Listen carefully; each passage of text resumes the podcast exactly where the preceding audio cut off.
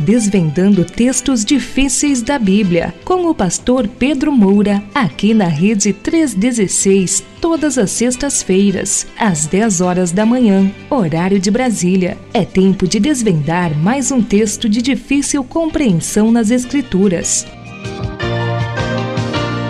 Então você sabe, hoje é sexta-feira e sexta-feira é dia de estarmos por aqui, claro, com, com o nosso querido pastor Pedro Moura e que já está aqui diretamente lá da nossa desse deste paraíso, deste nosso paraíso chamado Salvador. Não é isso, meu pastor? Bom dia, querido, tudo bem? Tudo bem, Welber. Prazer ouvir você, ouviu? Amém, pastor. O prazer é nosso, a honra é nossa. Deus abençoe, seja mais uma vez muito bem-vindo aqui na nossa programação. Tudo em paz em Salvador, tudo tranquilo? Tudo em paz em Salvador, ouviu? Maravilha. E ontem uma tromba d'água que. Eita! E alagou a cidade toda e. Meu Deus. E morreu, morreu criança e dessa gente que vive naquelas na situação de risco na cidade, Sim. a cidade é cheia de morro e sempre os pobres é que é que sofrem mais, não é? Sim, verdade. A cidade é toda alagada, mas, por exemplo, eu estou numa casa segura, além da, da proteção do Senhor, eu moro numa casa segura, mas eles moram nas encostas e, e os poderes públicos eu não quero ficar falando mal dos poderes públicos, mas, mas eles são os responsáveis, não é? Sim, estão deixando a desejar, né? Diante de tanta desgraça e mas quando a gente vê tanto dinheiro gasto com, com propaganda do que o governo está fazendo e as encostas continuam caindo. Toda chuva é a mesma coisa. E Salvador é uma cidade assim. Agora está um dia de sol, mas daqui a pouco vem uma troca d'água e arrasa com tudo. Nós temos orado, eu e a Dulce temos orado, e muito, a igreja ora, os pastores, nas, na ordem dos pastores, conclamam as igrejas para orar por essas pessoas. Nós oramos principalmente por crianças e idosos, que são os que mais sofrem nessa, nessa, nessa situação. Mas é isso aí, estamos aqui e em paz, querendo trazer mais uma lição para os nossos ouvintes. Não sei se, se você está me ouvindo bem, Welber. Estou ouvindo bem, pastor, graças a Deus, tá? Aqui está perfeito, sinal aqui tranquilo, tudo é, é, é, limpinho, né? Graças a Deus, tudo, tudo funcionando perfeitamente aí, graças a Deus. A internet hoje com certeza não vai nos trair. então tá tudo bem. Eu tô às suas ordens. Maravilha. Mas assim, teve um passarinho que me contou que tem um mistério a ser revelado hoje, dia 10, para esse dia 10 de dezembro. O senhor quer falar agora ou no final? É no final, agora não no... é 10 não, é 11. Ah, dia, dia 11, tá certo. Então, olha só, esse passarinho aí eu acho que deve ser um papagaio, né? Que não sabe falar direito as coisas. Mas vamos. Mas tá certo, vamos lá. Depois... Mesmo porque a vítima não tá aqui agora, deu uma saidinha e ah, volta já. Ah, então, então pronto, então beleza. Então, maravilha, já tem uma pista já. Então, no final do programa, a gente, a gente levanta essa bola aí e o senhor manda ver. Então, e desvenda esse mistério. E né? des, exatamente, desvendando mistérios hoje, mistérios não bíblicos, né? Mas mistérios da vida. Muito bem. Então daqui a pouquinho a gente vai saber. Mas, meu pastor, então vamos lá, vamos entrar a, as nossas, a nossa pauta do dia. Vamos sim. Então vamos lá. Bom, uh, claro, como todo programa, a gente sempre começa. É, a gente sempre começa com. Peraí, pastor, deixa eu fazer um negocinho aqui que eu esqueci de fazer. Agora sim, agora tá valendo. deixa eu dar só uma, uma pequena ajustada em algo aqui que eu esqueci. Agora sim tá valendo. Mas vamos lá, vamos voltar lá no nosso, a nossa pauta do dia. E então, como eu estava dizendo, todo programa né? A gente sempre começa falando da pergunta anterior, porque sempre tem alguém que não concordou, ou até mesmo tem alguma dúvida em cima do que o senhor falou, ou não concordou com a resposta, ou enfim. Mas e, e hoje não vai ser diferente e a gente está aqui com algum comentário sobre o programa anterior, né? E mais uma vez, né, alguém que vai estar tá chegando aqui um pouco ele na, na na, na, no questionamento dele, ele uh, chegou assim meio, né, com o pé na canela, mas no final ele pede, ele diz, me ajude. Aí já, já, já amenizou um pouquinho. mas está dizendo o seguinte, pastor, minha pergunta é sobre a lição da semana passada, do arcanjo que lutou com Satanás. Segundo entendi, Satanás foi honrado pelo é, Satanás foi honrado pelo arcanjo nós também temos que honrar a Satanás? O Senhor afirmou que o nome dele é Glória. Também não entendi. O arcanjo Miguel é nosso modelo no relacionamento com Satanás? Para mim, pelo que eu entendi, ele teve medo de enfrentar a Satanás. Por favor, se eu estiver enganado, me ajude. Então tá aí, pastor. Mais uma, né, um questionamento aí para o senhor desvendar aí para nós. É muito interessante. O Elber eu sempre seleciono, viu? E, e, eu não posso colocar todas as perguntas, porque senão a gente não. Uh, não deslancha. O assunto do dia. Mas eu me disponho a atender outras pessoas que mandaram questionamentos através do meu e-mail. Pode telefonar se quiser, se precisar, através do WhatsApp, etc. Mas eu selecionei essa e, e, e, e eu vou dizer a esse irmão, eu, eu gosto desse tipo de questão porque mostra que nem sempre a gente consegue explicar bem o que a gente fala. Sim. E algumas vezes, ah, mesmo tentando explicar bem, algumas pessoas não conseguem entender tudo. Então é questão mesmo da linguagem falada e as pessoas vão interpretando o que a gente está falando, às, às vezes perde um ponto que é chave para, para o entendimento.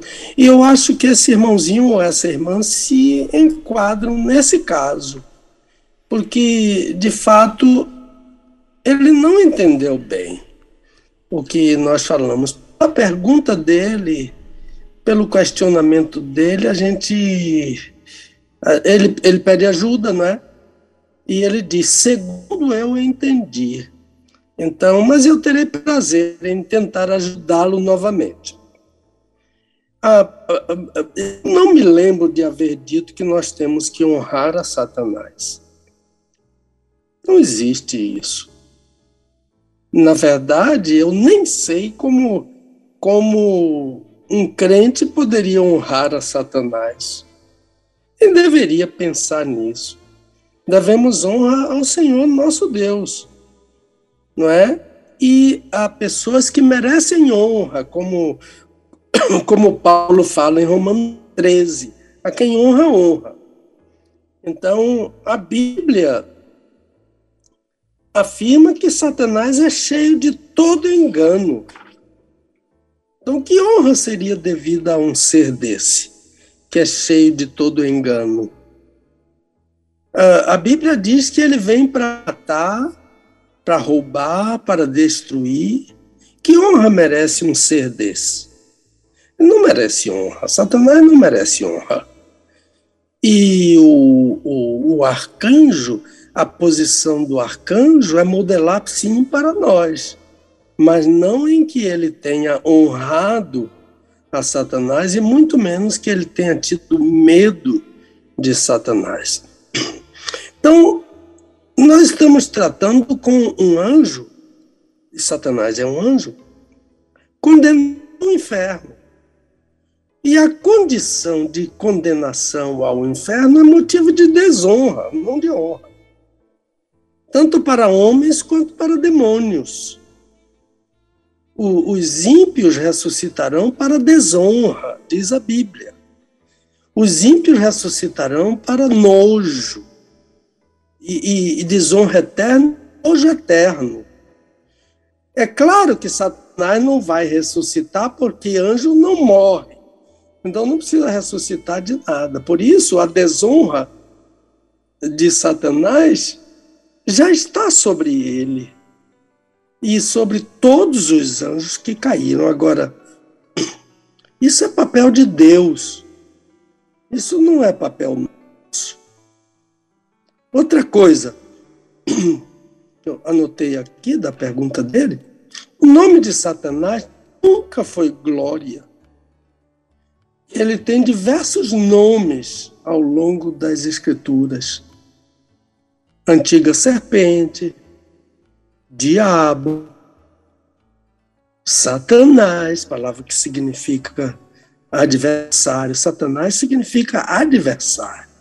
E a origem da palavra Satanás é aramaica, é Satano. E Satano é, é, é uma pessoa é, é, uma pessoa que está sempre ah, irritada. Satanás, é a palavra Satã, fala de uma pessoa que que tem um espírito pronto ah, para discordar. Ah, nenhum desses nomes é glorioso, dragão, acusador. Pelo contrário, são nomes que trazem vergonha. Não foi dito no programa passado que o nome de Satanás é glória. Não foi um mal, foi um, um mal entendido do nosso amigo ou da nossa amiga. Outra coisa, o arcanjo não teve medo de Satanás. Ele já havia expulsado Satanás do céu uma vez, em uma batalha, na né? guerra mesmo. Aqui não foi guerra. Ele recebeu uma missão da parte de Deus, e essa missão era de não permitir que Satanás se apoderasse do corpo de Moisés. E ele fez isso completo. A disputa aqui foi diferente da disputa lá no céu. A disputa entre eles foi verbal. Lembre-se da palavra uh, dialegomai. Dialegomai vem de, de, de a que é através de mais logos, que é palavra. Então, a disputa entre eles foi através da palavra. Eu usei essa expressão, que vem do texto de Lucas, para demonstrar que não houve um corpo a corpo. Não está nem dizendo que Satanás teve medo dele, que Satanás ele enfrenta com ele, ele, ele enfrentou Jesus. Ah, não está dizendo que Satanás teve medo do arcanjo, nem que o arcanjo teve medo dele. Houve uma discussão. Ah, agora, por medo? Por honra? Não. Por que o arcanjo não ousou pronunciar um juízo contra Satanás? É isso que o texto diz, que ele não ousou pronunciar um, um juízo contra Satanás. Não, ele não usou isso. Porque o arcanjo não é juiz de Satanás. Foi por isso que ele apelou para o juiz de Satanás, o juiz do caso. Por isso que ele disse: O Senhor te repreenda.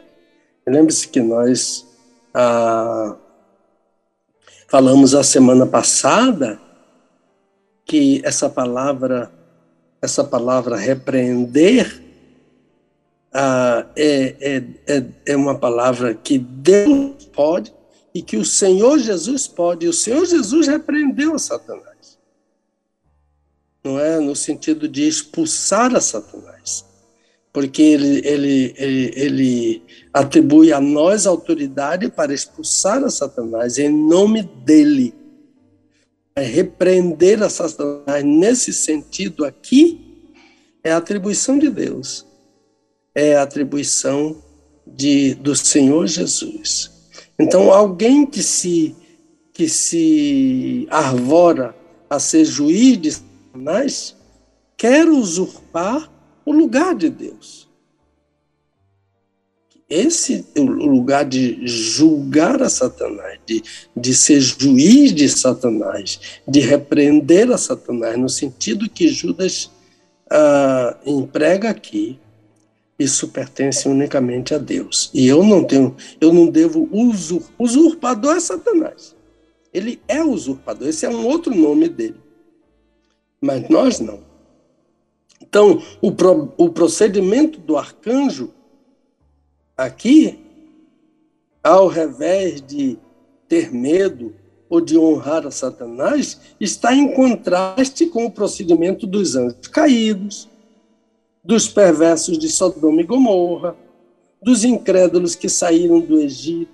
Eles são todos citados por Judas, além dos infiltrados na igreja, dos falsos mestres, que estão. Esses falsos mestres copiam o modelo dos anjos caídos, dos perversos de Sodoma e Gomorra, a de Mazebuim, aquela cidade da planície, dos incrédulos que saíram do Egito, porque eles rejeitam a autoridade do Senhor, de Judas, e eles blasfemam das dignidades.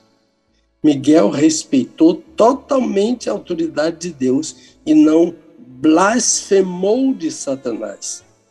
Isso, isso não é honrar a Satanás, nem é ter medo de Satanás.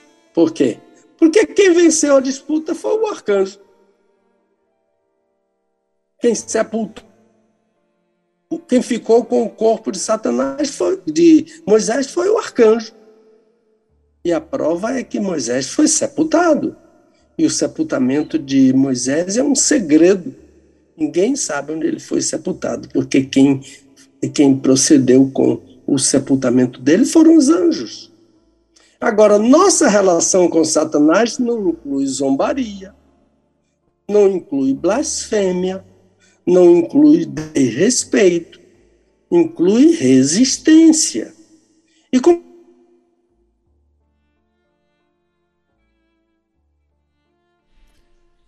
Bom, são 10 horas e 25 minutinhos em Brasília. Perdemos aí o, o retorno do pastor Pedro, pastor Pedro Moura, né? Acredito que a internet dele lá deve ter dado uma falhadinha e vamos ver se a gente consegue reconectar aqui com ele, né? Infelizmente, é, como ele falou, Salvador está lá num período chuvoso, né? E a internet no Brasil ainda, né? Que eu creio que vai melhorar é, em breve né, mas a internet no Brasil ainda tem essas dificuldades, né? Quando está em período chuvoso em algum lugar, é, a gente tem essas dificuldades de ter um sinal é, perfeito, né? E ainda há pouco estava tudo ok, tudo tranquilo, mas nesse momento uh, sumiu aqui, caiu a, a conexão com o nosso querido pastor Pedro Moura, que também é bem natural, bem tranquilo, e a gente vai estar retomando aqui o, o a gente vai estar retomando aqui o contato com o pastor Pedro Moura, pedir para que os nossos queridos lá da nossa central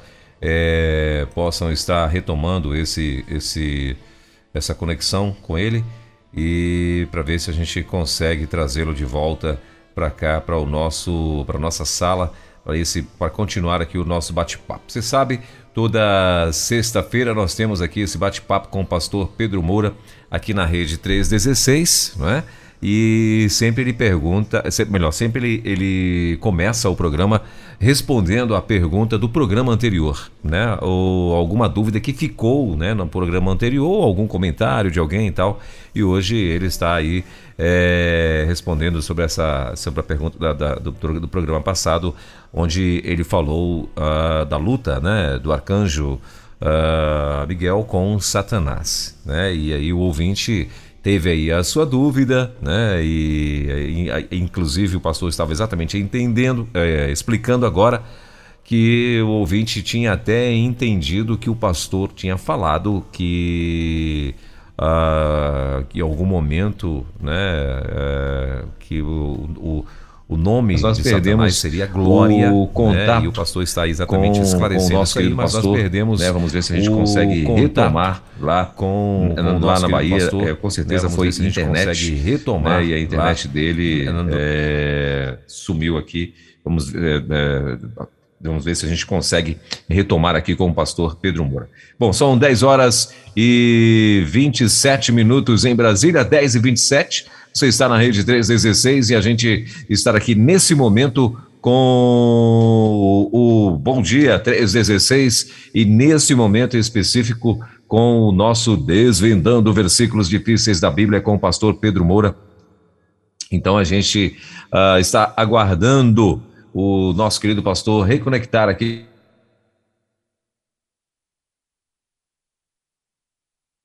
aqui na rede 316. Então, vamos ver se a gente consegue retomar aqui com o nosso querido pastor. Uh, o Romeu está me dizendo aqui que voltou, mas eu particularmente não estou ouvindo ele aqui não. Né? Vamos ver se, se consegue é, retomar aqui com o nosso querido pastor, porque eu por enquanto não estou ouvindo e nem estou visualizando o pastor aqui não. Né? Já estou lhe ouvindo, Elber. Ah, agora sim, agora sim estou é... Estamos de volta aqui com o pastor. Meu pastor, quer continuar aí de onde o senhor parou? Quero sim. Olha, eu não entendi o que aconteceu, porque eu estou com excelente internet, ouviu?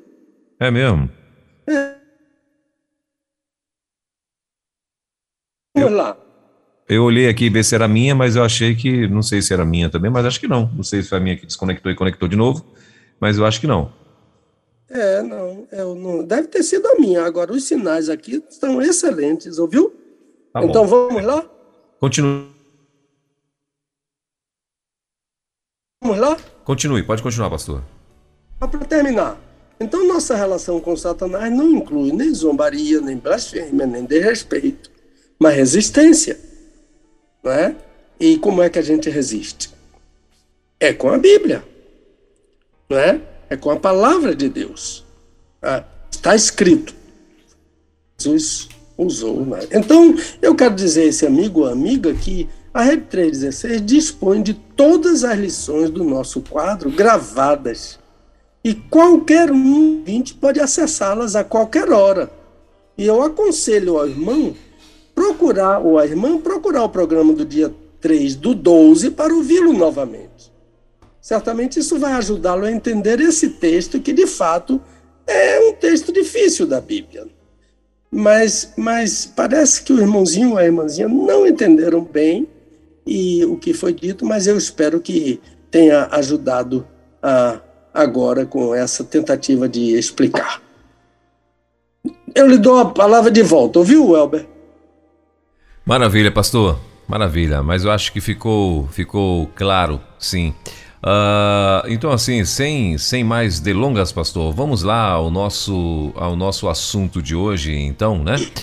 Uh, até porque a internet aí, devido a esse probleminha, nos roubou alguns minutos preciosos. e, e, a gente precisa, então, é, retomar lá. Bom, a pergunta do dia, pastor. Casamento Uh, o ensino bíblico em Gênesis capítulo 2, versículos 18 a 25 é literal ou figurativo? Está perguntando o ouvinte aqui. Eu ouvi o senhor falar sobre o livro Manual do Autor do Casamento. Como posso adquiri-lo? Eu sou interessado no assunto. Eu e meu marido lideramos o grupo de família em nossa igreja e também programamos e lideramos encontro de casais. Mas a minha pergunta é a seguinte: Pastor, o que significa cair em sono pesado? O que significa tirar uma costela e formar uma mulher? É literal, é figurativo ou tem algum outro ensino? Como entender a nudez do casal no Éden, lá em Gênesis 2, 25? A Bíblia não condena a promiscuidade? Então tá aí, essas foram as perguntas. Mas, meu pastor, hoje eu tenho aqui uma pequena novidade, né? E antes de o senhor começar a responder, eu preciso trazer aí esta novidade. Vamos ouvir.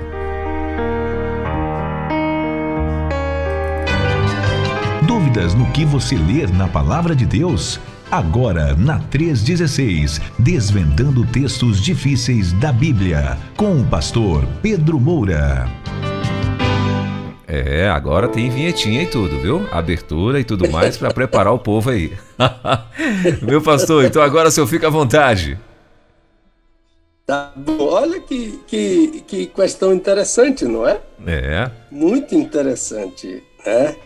Ah, ah, mas, Albert, eu preciso dizer que nós estamos contando com um divulgador mais um divulgador. Não posso colocar muitos cada dia para não perder muito tempo, mas eu vou colocando aos pouquinhos. Sim. Olha, é o pastor José Gomes de Moura Filho.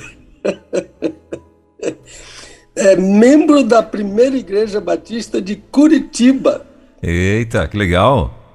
É, mas ele está com uma missão uh, na Bahia, numa cidade chamada Heliópolis. Uma cidade que fica. Uh, uh, é, é, bem distante de Salvador. Mais uns 130 quilômetros depois de Paulo Afonso. É longe. É, ele e a esposa dele, Luciana de Moura, eles são nossos divulgadores. Eles, eles, eles com tanta alegria, eles receberam um, banner daqueles que o William manda toda semana, e então eles passaram a assistir e agora ah, se comprometeram a divulgar o programa. Somos muito agradecidos, né? Por pessoas que se interessam pelo programa, pela rádio e querem divulgar esse nosso trabalho. Uma outra coisa que eu queria uh, chamar a atenção para hoje é que domingo é o dia da Bíblia. Esse dia 12 de dezembro, dia da Bíblia. E a, a, a inerrante, eterna, inspirada palavra de Deus. Né? Deus, a, a palavra de Deus é Theopneustos. É isso que Paulo diz a Timóteo. Theos é Deus e pneuma é sopro, de modo que theopneustos é aquilo que é soprado por Deus. Então, a Bíblia é isenta de erro. Deus não sopra erro. Né? Eu não preciso melhorar a inspiração divina. Ah, revisar é uma coisa importante, não é? Porque a revisão é dentro daquilo que o homem fez traduzindo o, o texto original. Então, revisar é interessante, mas melhorar a inspiração, eu posso até reputar isso como uma soberba, ah, até como heresia. Melhorar a inspiração de Deus. Não existe. Existe, eu sei que existe, mas não é possível porque Jesus disse que essa palavra é a verdade. Deus disse que vela por essa palavra. E então eu tenho que me humilhar. Eu tenho que me humilhar. A palavra é viva, é eficaz, é penetrante, ah, como diz o autor aos Hebreus. E não há um meio de se encontrar um erro na palavra de Deus, ou uma necessidade de melhorar aquilo que Deus inspirou. Isso é falso. Então, vamos comemorar com alegria a eterna palavra de Deus. Eu vou falar em uma igreja aqui, aqui perto de nós, a Igreja Batista da Graça, a, a, onde está lá o meu querido amigo pastor Erivaldo, e nós vamos falar sobre, vai ser uma classe única para se falar sobre a Bíblia. E foi escolhido um texto ah, para, para uma preleção e, quem sabe, abertura para perguntas, etc. No, no dia da Bíblia, segundo domingo de dezembro, é o dia comemorar a palavra de Deus. Mas vamos lá. Ah, é bom, de preferência, ter uma Bíblia com papel, para assinalar com lápis as palavras, não é? Que nós vamos destacar em, em nossa leitura da palavra de Deus. O que eu tenho que dizer à minha amiga é que este ensino é literal e também é figurativo. Deus usa figuras para ensinar o que de fato ele planejou ao criar o casamento. Então, o ensino é literal. A, a leitura do nosso livrinho, ela citou aí, Manual do Autor do Casamento, vai ajudar os irmãos nesse ministério, nesse ministério tão importante da igreja, que é a liderança de casais. Há, há, há um ministério em muitas igrejas que lidera os casais, e, e promove ah, estudos e promove ah, encontros, palestras para casais, isso é muito importante. E esse livrinho pode ajudar aqueles que, que quiserem se aprofundar mais ah, no, nesse cuidado com os casais. O que, que significa cair em sono pesado? O texto diz: olhe lá na sua Bíblia. Então, o Senhor Deus fez cair um sono pesado sobre o homem e este adormeceu. Às vezes a gente tem que começar por esse então aí. Se você olhar na sua Bíblia, o texto começa com então. E eu não sei se estão lembrados que eu falei a semana passada sobre certas palavras ou expressões que iniciam as frases, os textos da palavra de Deus. Então é uma dessas palavras, um advérbio, que ajuda o leitor a retornar ao versículo 18 e caminhar até o versículo 20, 18 a 20, para encontrar esse então. Porque nesses versículos, quando eu retorno para eles, eu encontro o propósito de Deus e a informação de que todos os animais tinham suas fêmeas, exceto o homem. Então, então, Deus fez uma fêmea para todos os machos dos animais irracionais. Então, então o quê? O homem não tinha uma fêmea. É por isso que esse então está aí para introduzir a sentença que é: o Senhor Deus fez cair um sono pesado sobre o homem e este adormeceu. Por quê? Porque não tinha uma fêmea para ele, como havia para os irracionais. Agora vamos prestar atenção qual é o nome de Deus nesse texto. Moisés usa Senhor Deus. É um nome composto de Deus. Então é Elohim Adonai, ou Adonai Elohim, é um nome plural. Uh, uh, Elohim é um nome plural, junto com o nome inefável. Já falei desse nome inefável, que são aquelas quatro letrinhas que ninguém sabe pronunciar. Que a Septuaginta substituiu por Kyrios, Senhor, nome plural de Deus junto inefável. Na criação do homem, ah, na criação do homem, Deus não dá uma ordem para a terra produzir, do tipo, produza a terra seres ah, viventes. Ele usa a expressão façamos o homem, façamos o homem. Não é uma relação impessoal, apareça isso, haja luz, mas uma convocação da divindade para a criação da maior e mais importante de todas as criaturas de Deus, o homem. Agora, o destaque aqui para esse nome composto é uma relação de cuidado eterno com o homem. Quem é esse Deus? Que foi traduzido como Senhor Deus. Esse é o Deus que procurou Adão no meio do jardim quando ele pecou. Então o Senhor Deus, onde estás? Foi o Senhor Deus.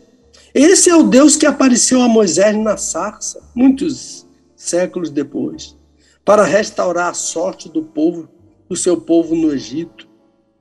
Esse é o Deus que se fez carne, séculos depois, por meio de seu filho, para cumprir a promessa do Éden de restabelecer de uma vez por todas a relação interrompida pelo pecado. Esse nome é Senhor Deus. Adonai Elohim, Elohim Adonai. Esse Deus fez cair um sono pesado sobre o homem e este adormeceu. Olha, o fez cair. É importante isso. Por que, que esse fez cair é importante? Porque ele apela para a ação passiva do homem. E essa ação passiva é do começo ao fim. É o Senhor Deus quem está agindo. É o Senhor Deus quem fez cair. E eu volto a uma lição que já, uh, que já falei há algumas aulas passadas, que o verbo hebraico tem graus. No caso aqui, o verbo é nafal, que significa cair. Lembra-se dos Nephilim, os caídos. Nafal é cair.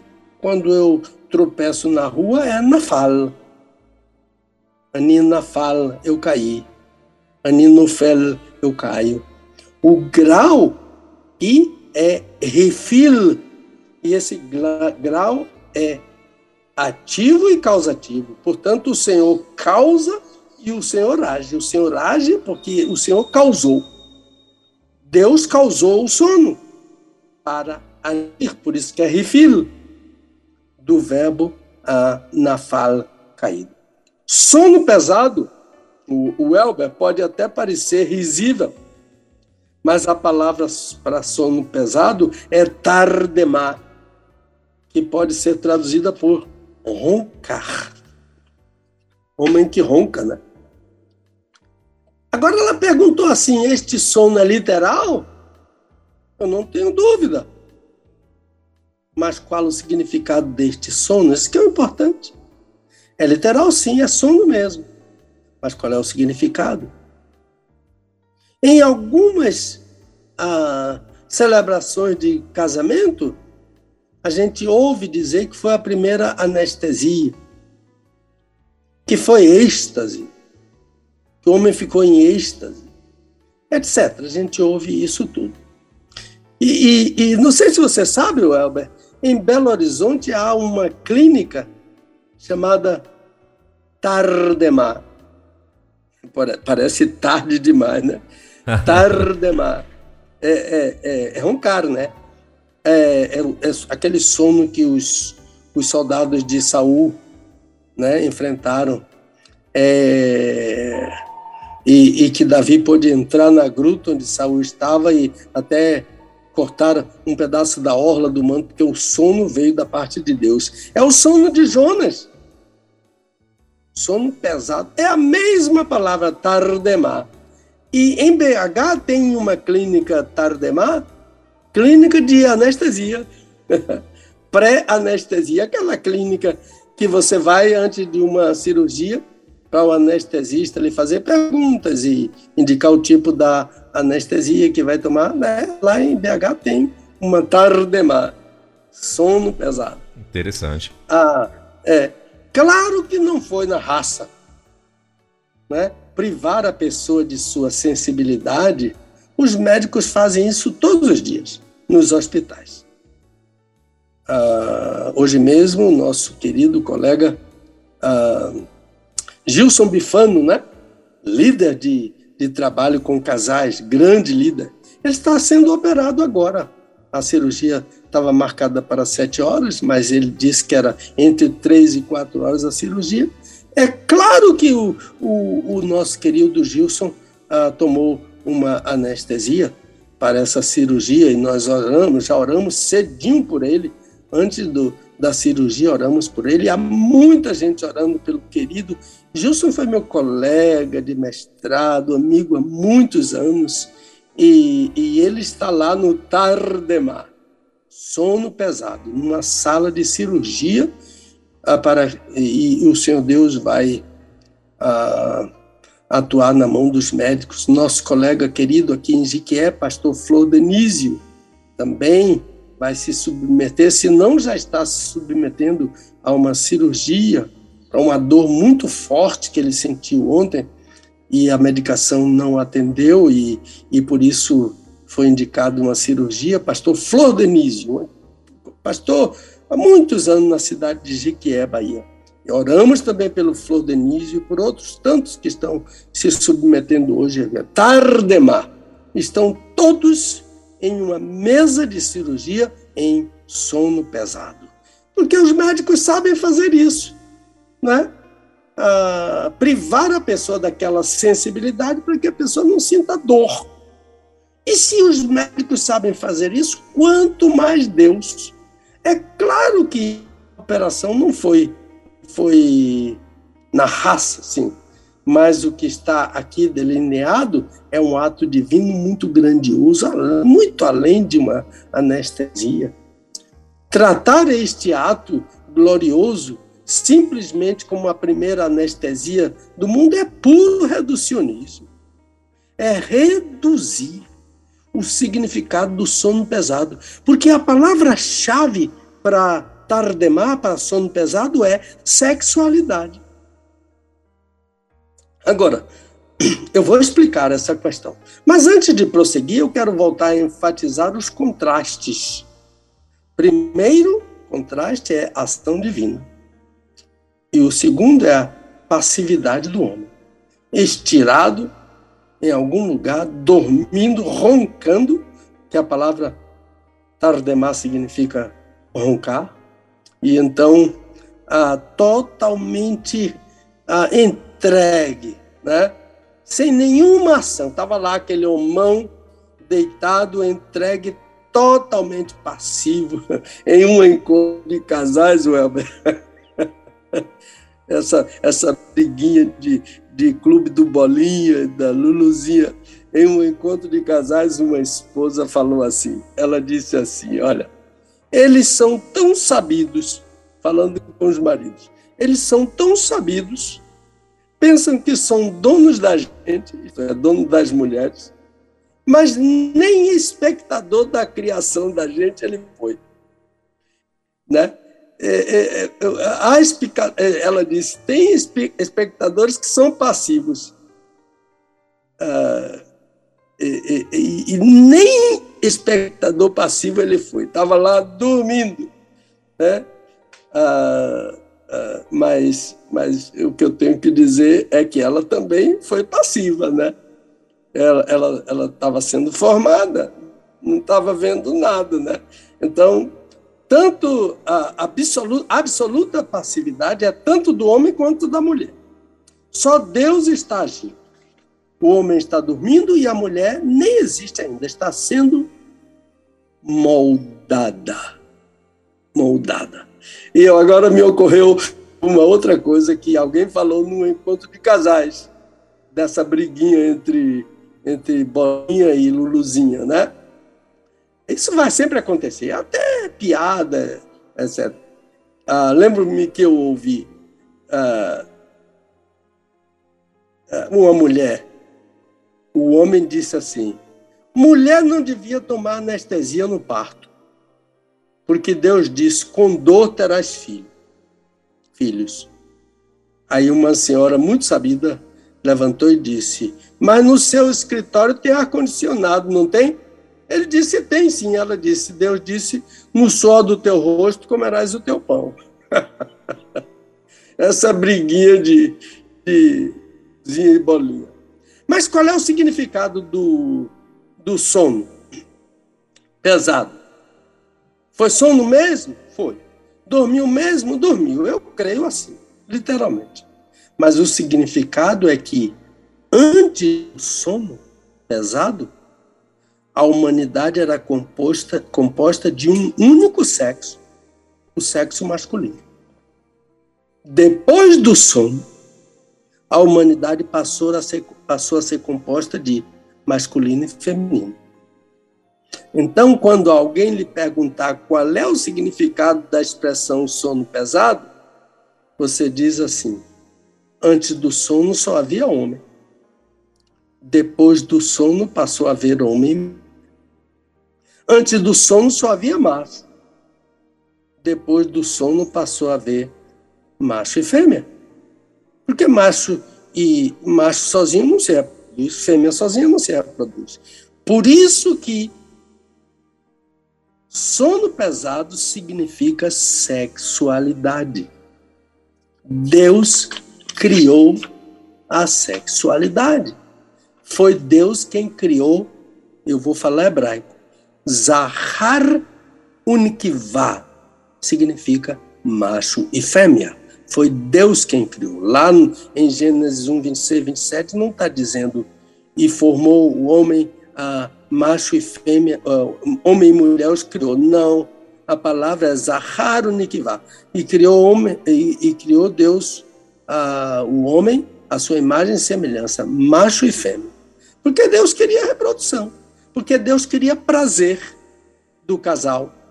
E já discutimos outro dia que sexo não é só para reprodução, sexo é também prazer do casal criado por Deus. Então, quem criou a sexualidade foi Deus.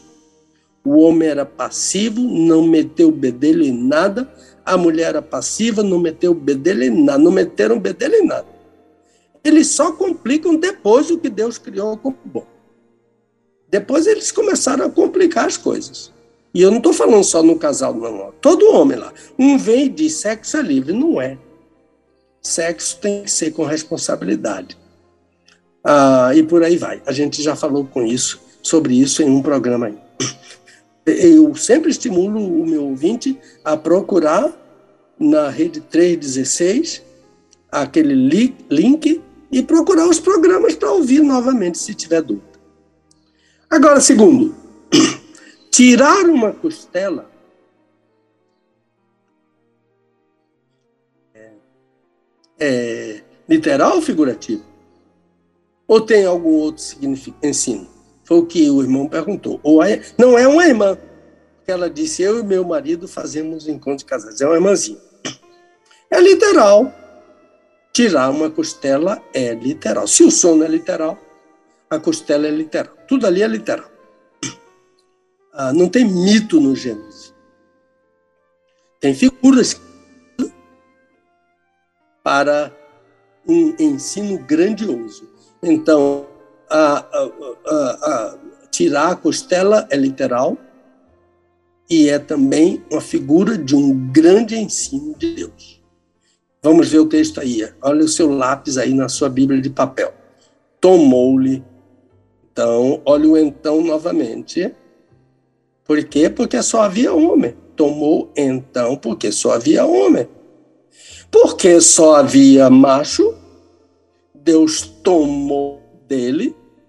É isso que é literal. Deixa eu beber uma aguinha aqui.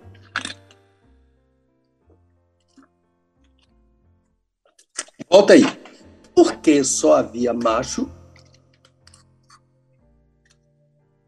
porque não havia fêmea, Deus tomou do macho uma das costelas, fechou a carne em seu lugar.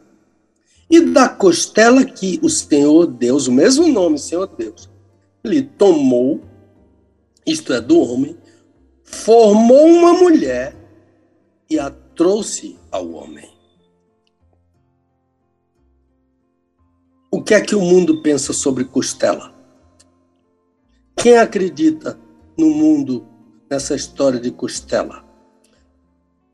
Há muitas músicas de carnaval que debocham da costela. Há que criam letras ah, incrédulas, zombeteiras, risíveis. É da costela de Adão que a gente se conhece. Isso é um samba de carnaval. E por aí vai. Ah, mas o ensino bíblico é para o homem e a mulher que creem na palavra inspirada de Deus. É para o crente que não crê que existe falha na palavra de Deus. É para o crente que crê que ah, ele não pode melhorar a palavra de Deus.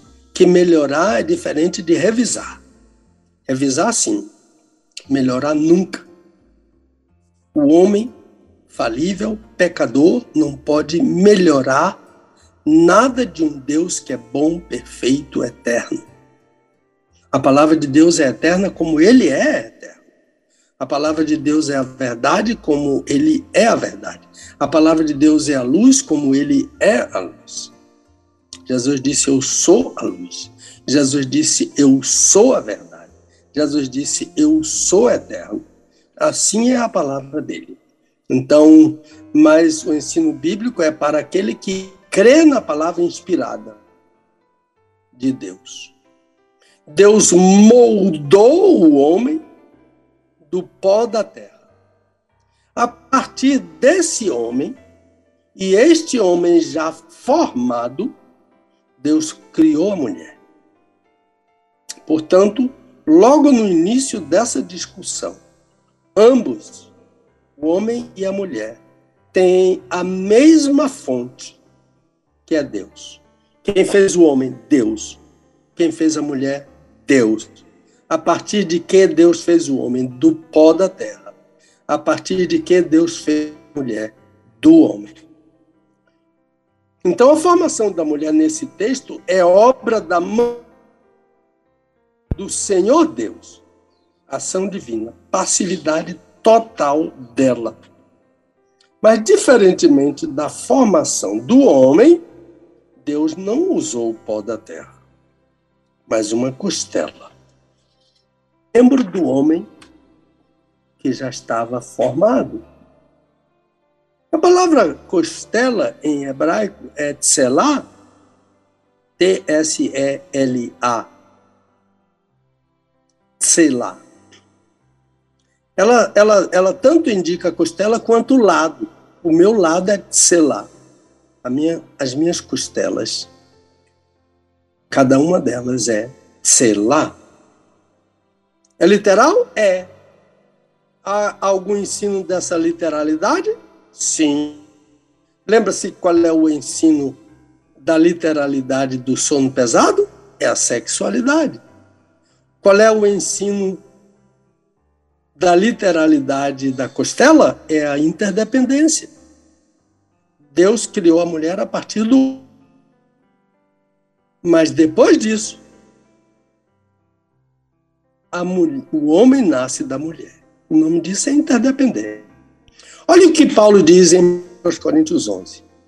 Todavia, ele está falando em liberdade, né? O homem é, é, é, livre da mulher, a mulher é livre do homem. Ele diz nada disso. Todavia, no Senhor, vamos cuidar dessa expressão aí, no Senhor. Todavia, no Senhor, nem a mulher é independente do homem, nem o homem é independente da mulher. Pois Assim como a mulher veio do homem, ela foi formada do homem. Também o homem nasce da mulher. Mas tudo vem de Deus. Somos passivos nessa história aí toda, passivos. Nessa história toda. No Senhor é uma expressão, é, é a expressão que rege a sentença. Vamos ver esse texto em uma linguagem bem literal que eu quero propor agora. Por exemplo, no Senhor é Kyrios. Significa sob o senhorio. E o Senhor aqui é o Senhor Jesus. Sob o senhorio de Jesus. Então, ah, em, em 1 Coríntios, em 1 Coríntios 7, aquele capítulo, né? Que todo casado devia ler, todo crente. Ah, o, o crente deve casar-se no Senhor, isto é, adotando o propósito, o projeto, o padrão, o ensino do Senhor. E no Senhor, isto é, o casal que está sob esse senhorio, que adota o propósito, o projeto, o padrão, o ensino, para esse casal, a mulher não é independente do homem, nem o homem é independente da mulher. A palavra coris, que aparece, que aparece nesse texto e que é traduzida por independente, pode ser traduzida por separado o, o homem não é separado da mulher e a mulher não é separada do homem. E aqui eu volto para a ideia qual é o significado da literalidade da costela é interdependência. O casamento do Senhor não estabelece nem superioridade nem inferioridade. Estabelece interdependência. Eu ouvi essa interpretação que vou dizer agora, mas ela não faz nenhum sentido, mas ela está rodando por aí. A mulher é inferior ao homem porque foi formada do homem. Olha que coisa falsa. Sem nenhum sentido, sem nenhum suporte no ensino sobre casamento, desde o Gênesis até o Apocalipse. Todo o ensino sobre casamento é baseado em Gênesis 2, 18 e 25. Por isso foi muito importante que essa irmã pegou o texto chave sobre casamento. Então, a mulher é inferior ao homem porque foi formada do homem? Que é isso? Seria o caso de eu dizer: o homem é inferior ao barro porque foi formado do barro? É isso?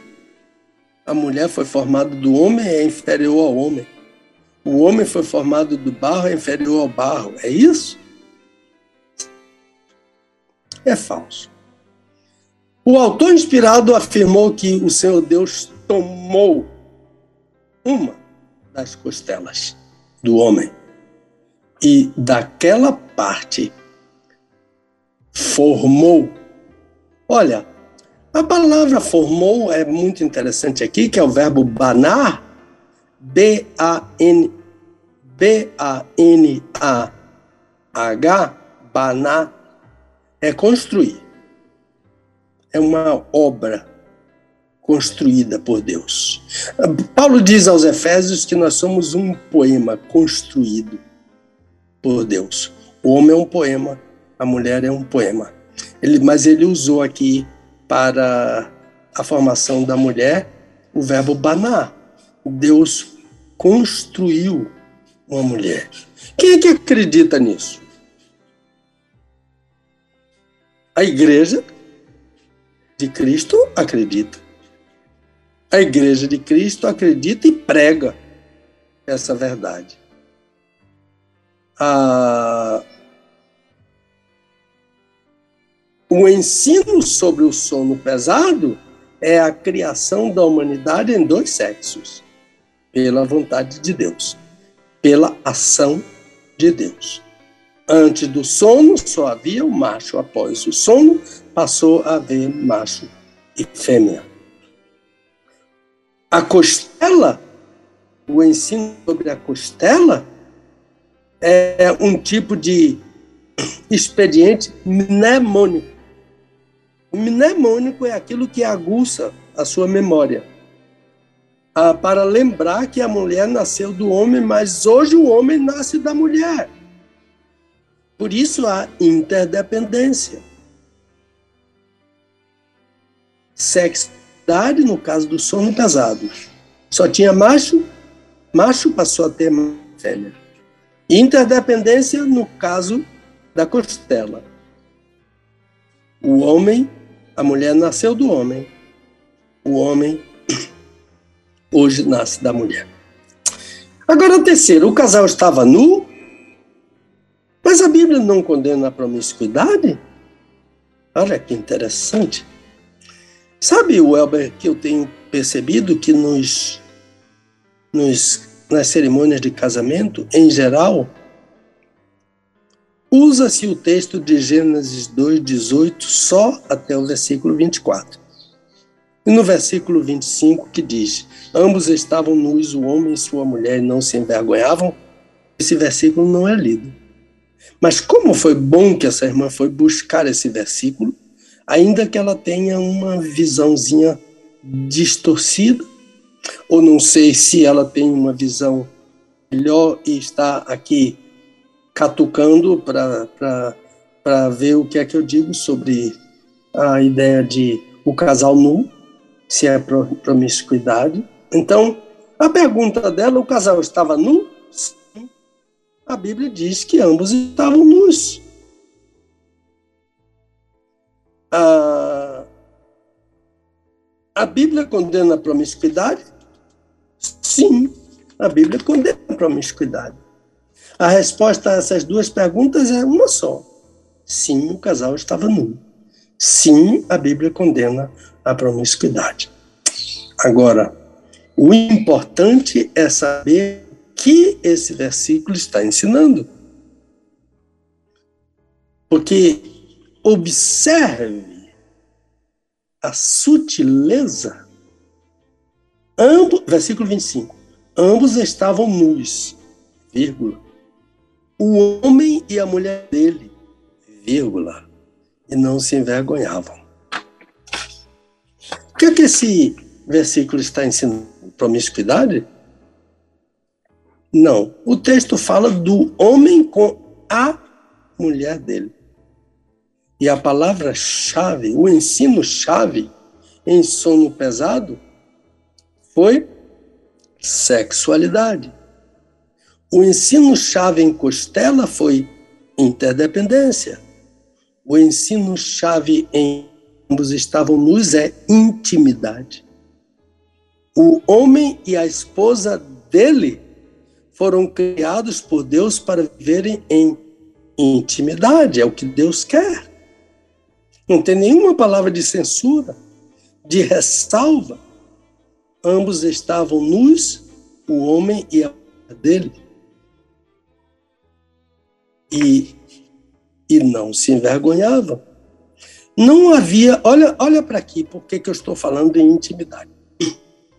Não havia um terceiro ou uma terceira. Não havia uma revista pornográfica. Não havia um filme pornográfico. Não havia ah, um clube de nudismo. Havia um casal, um homem e a mulher dele. E isso nunca será promiscuidade. O homem, a mulher dele, sem terceiros.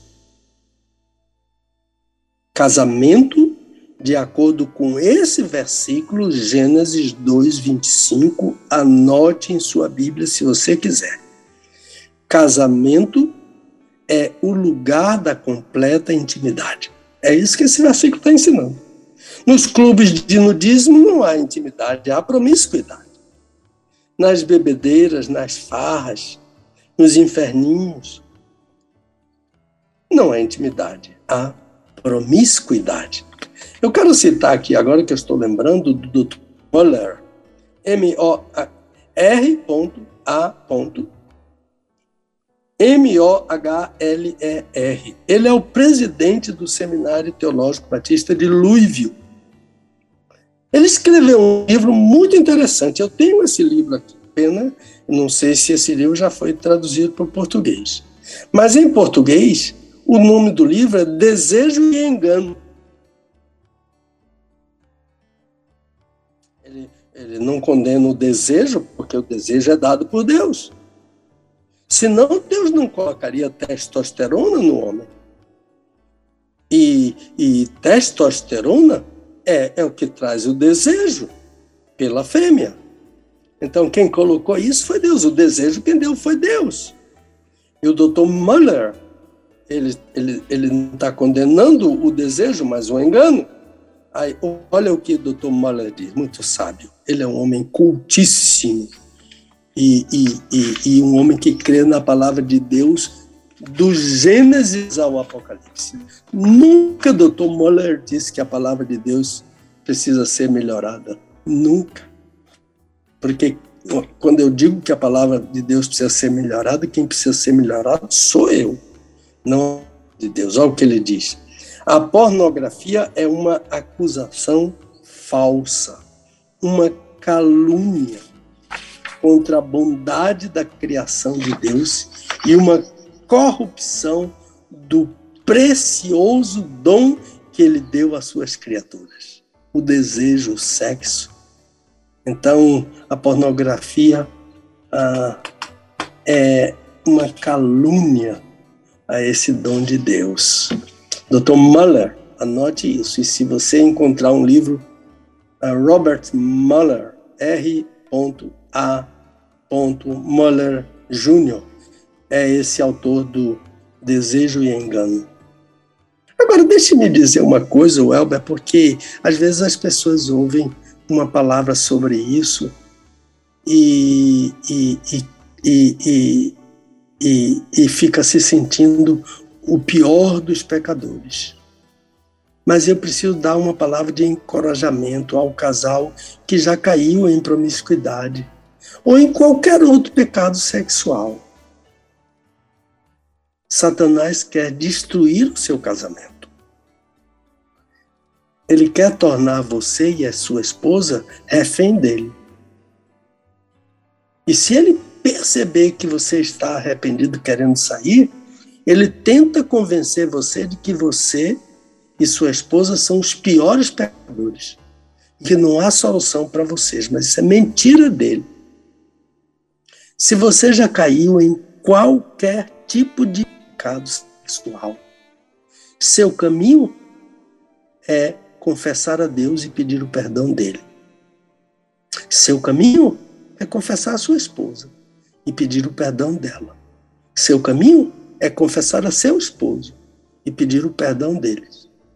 E aceitar o perdão de Deus e a aceitar o perdão do seu marido, o perdão da sua esposa.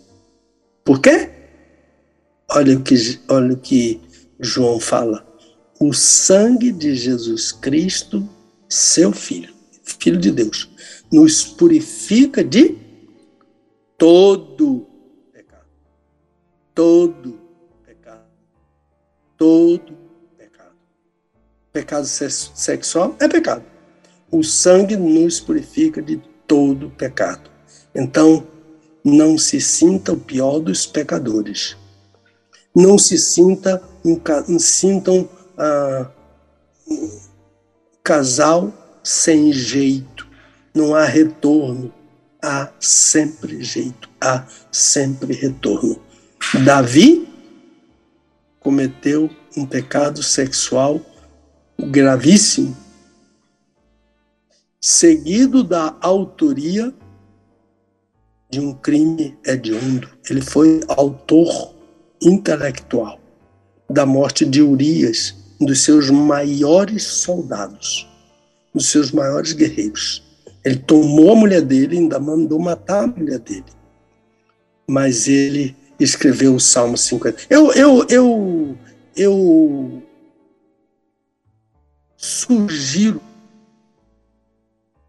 aos casais que estão enfrentando alguma dificuldade, qualquer tipo de dificuldade em sua vida ah, conjugal, a ler o Salmo 51. O Salmo 51 não é uma mágica, não é bibliomagia, mas ele é a maior expressão de confissão que nós temos no Antigo Testamento.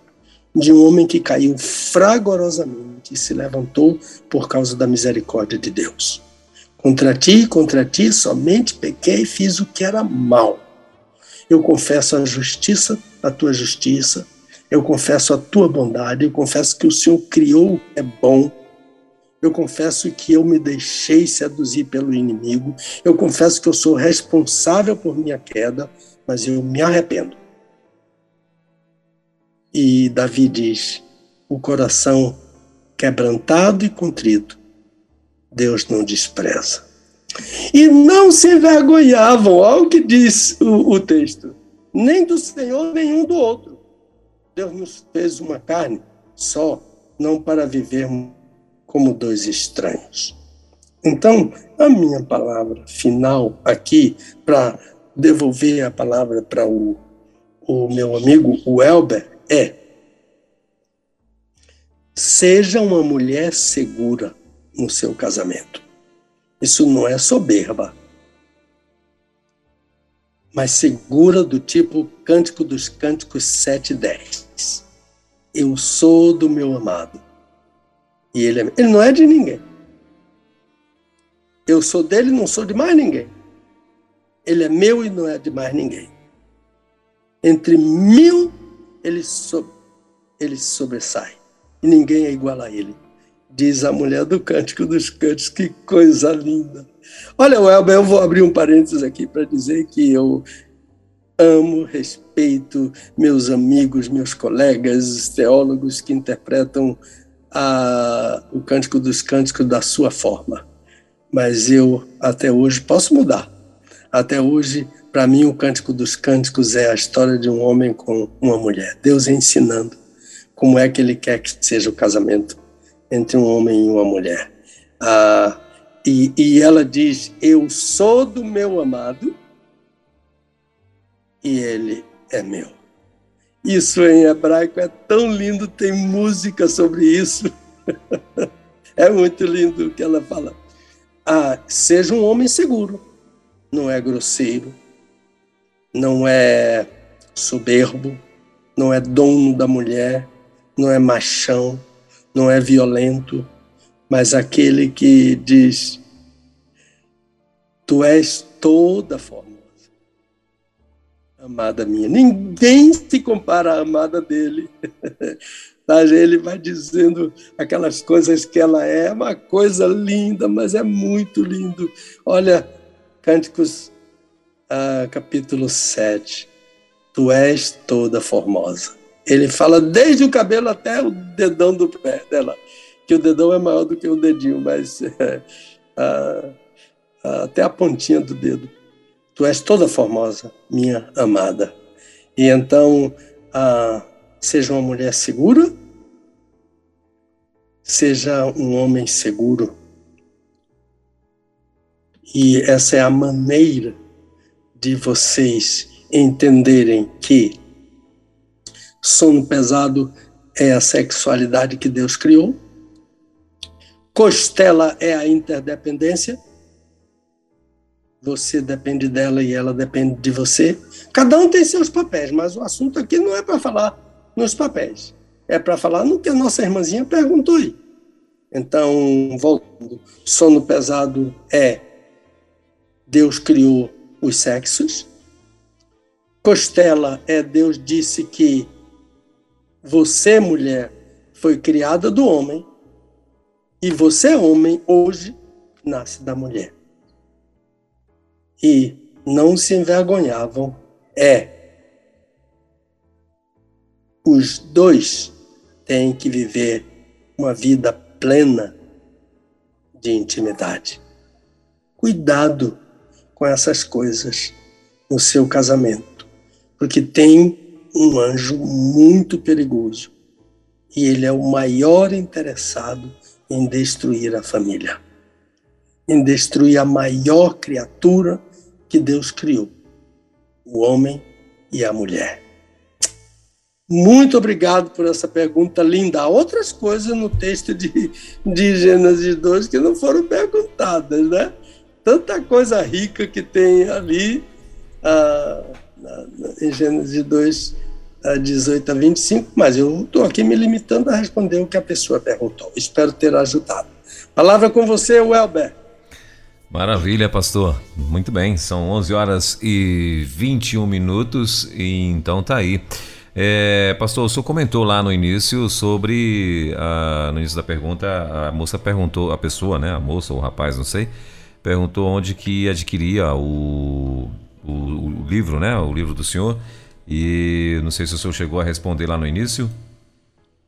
Eu vou dizer duas coisas, Welber. Sim. Primeiro, Primeiro, por enquanto, tem que ser através do meu e-mail. Eu, eu, eu não tenho, eu não coloco em outro, em outro lugar, outra plataforma, mas eu preciso fazer isso. Sim. Isso é a primeira coisa. Mandar um e-mail para mim. Ministério, você mesmo tem falado muito aí no meu e-mail. Ministério Pastor Pedro Moura, gmail.com é o meu e-mail. Manda um e-mail, eu mando todas as informações e posto no correio. A segunda coisa é que eu esse livro eu tenho que dizer que ele está esgotado. A segunda edição está esgotada. Eu tenho aqui no máximo uns 40 e eu vou falar num encontro de casais ah, lá em um resort, num resort que tem lá em Paraguaçu, agora no mês de, de dezembro. E, e eu vou uma das palestras é sobre a sexualidade do pastor, da família pastoral, E então eu estou guardando esses, esses livros para aquele encontro, mas eu, eu, quem for pedindo, eu vou mandando. Eu não me dou ao luxo de não mandar, porque vai ter um encontro de casais. Eu, eu vou enviando esses livros. E a terceira coisa é que eu peço orações dos meus irmãos, dos meus ouvintes, porque os meus livros estão esgotados. Uh, Hebreus está esgotado, Tito está esgotado, Filemão está esgotado, oração do Pai Nosso tem um restinho de nada, mas eu tenho que dizer que está esgotado. Ah, eu, eu, o, o, o livro Manual do Autor do Casamento é, é como eu acabei de falar. E Judas e Abacuque são os dois livros que eu tenho em estoque.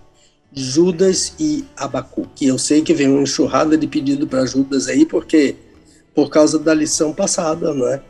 Daquela explicação sobre a questão do anjo. Então isso aguçou e tem muita gente falando aí como pode conseguir o livro de Judas. Então são os dois que eu tenho em estoque. É Judas e Abacuque. Maravilha. Devolvo para você a palavra, meu amigo. Maravilha, pastor. Então tá aí, ó. É o manual do autor do casamento, como o pastor falou, ele vai ter essa palestra, tem apenas 40, 40 unidades. Se você for rápido no gatilho, ainda consegue salvar aí, consegue salvar um ainda aí, viu?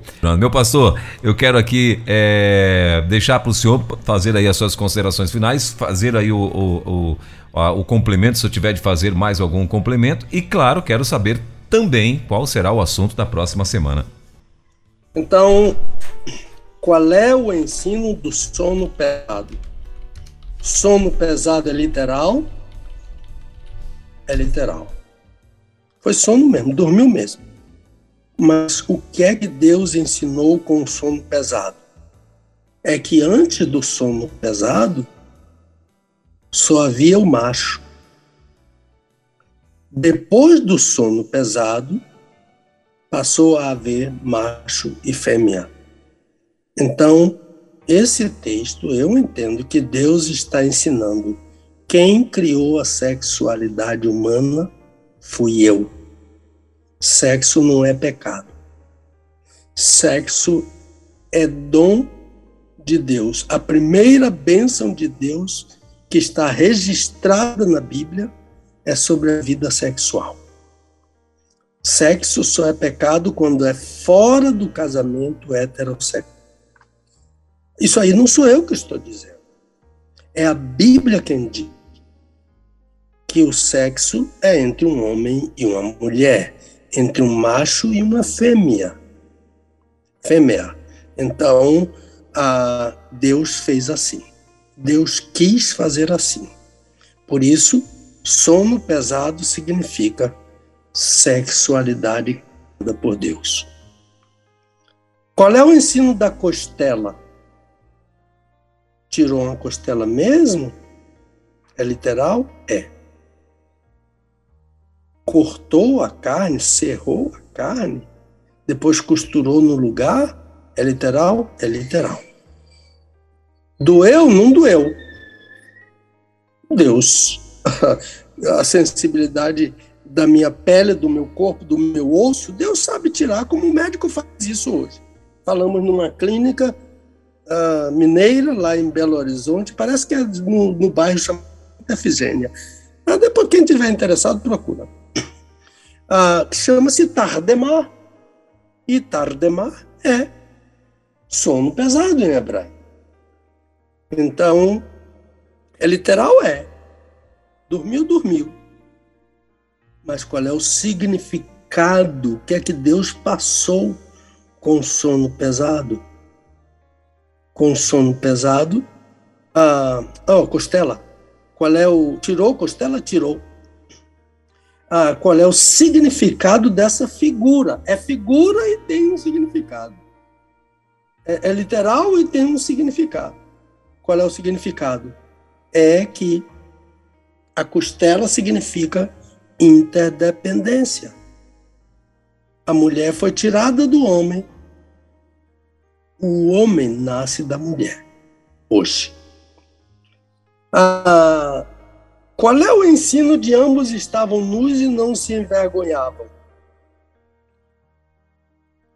É, é, é literal que eles estavam nus no jardim do Éden? É.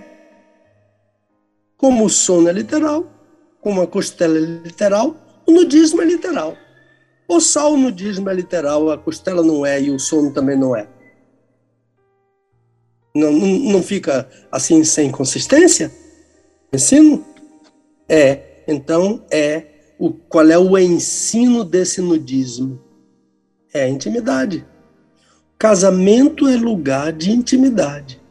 Agora tem a ressalva. Ambos estavam nus, o homem e a mulher dele. Não tem um terceiro. Não tem interferência de ninguém. Não tem revista, não tem filme pornográfico. Então, não tem Netflix. É o homem e a mulher dele. Isso que é intimidade para Deus. E agora a observação final, e não se envergonhava.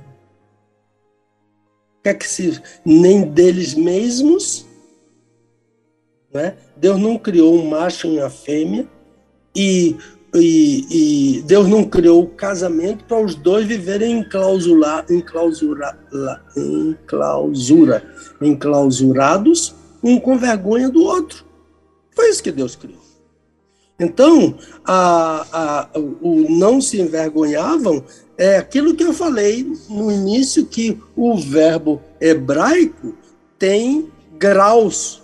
Eu falei no refil, lá, e, e, e, agora não se envergonhavam, é outro grau, que é o grau ripael. Meus alunos sabem disso. Ontem eu dei as notas deles, foram notas maravilhosas, meus alunos do seminário aqui. Eles sabem o que é Rit Pael. Eles sabem que Rit Pael é um intensivo, é reflexivo e é intensivo. Então eles não se envergonhavam de si mesmos, porque é reflexivo, cada um deles, e, e, e, e é intensivo o que, é, como é que eu traduzo o intensivo? Eles não se envergonhavam, mas se sentiam muito bem de estarem assim, nus e juntos. É isso que a palavra de Deus quer dizer. Mas o inimigo põe o dedo aí. Alguém disse que ele põe o rabo, né? Põe o dedo aí para estragar o que Deus fez. Mas é. A, é, é sono pesado é sexualidade criada por Deus, costela é e, e sono e o nudismo é intimidade. Que Deus abençoe a pessoa que fez essa pergunta. Que Deus abençoe uh, os casais, os crentes, os casamentos dos crentes. E que Deus nos ajude a viver a vida casada como ele criou, né? E não fique aí pensando, pastor Pedro é um modelo de marido. Não, não sou modelo de nada. Mas eu sou uma pessoa que, que, que pelo estudo da palavra de Deus, fui descobrindo com a ajuda dos meus professores, com a ajuda dos, dos livros, fui descobrindo esses segredos dentro da palavra de Deus para dizer: ah, não é assim, não, não sou eu que estou estragando o meu casamento, não é? E Deus diz: é, é você que está estragando o seu casamento por falta de conhecimento da minha palavra. Que Deus abençoe aos meus ouvintes ah, da Rede 316. Desvendando textos difíceis da Bíblia. Com o pastor Pedro Moura, é tempo de desvendar mais um texto de difícil compreensão nas Escrituras. Aqui na Rede 316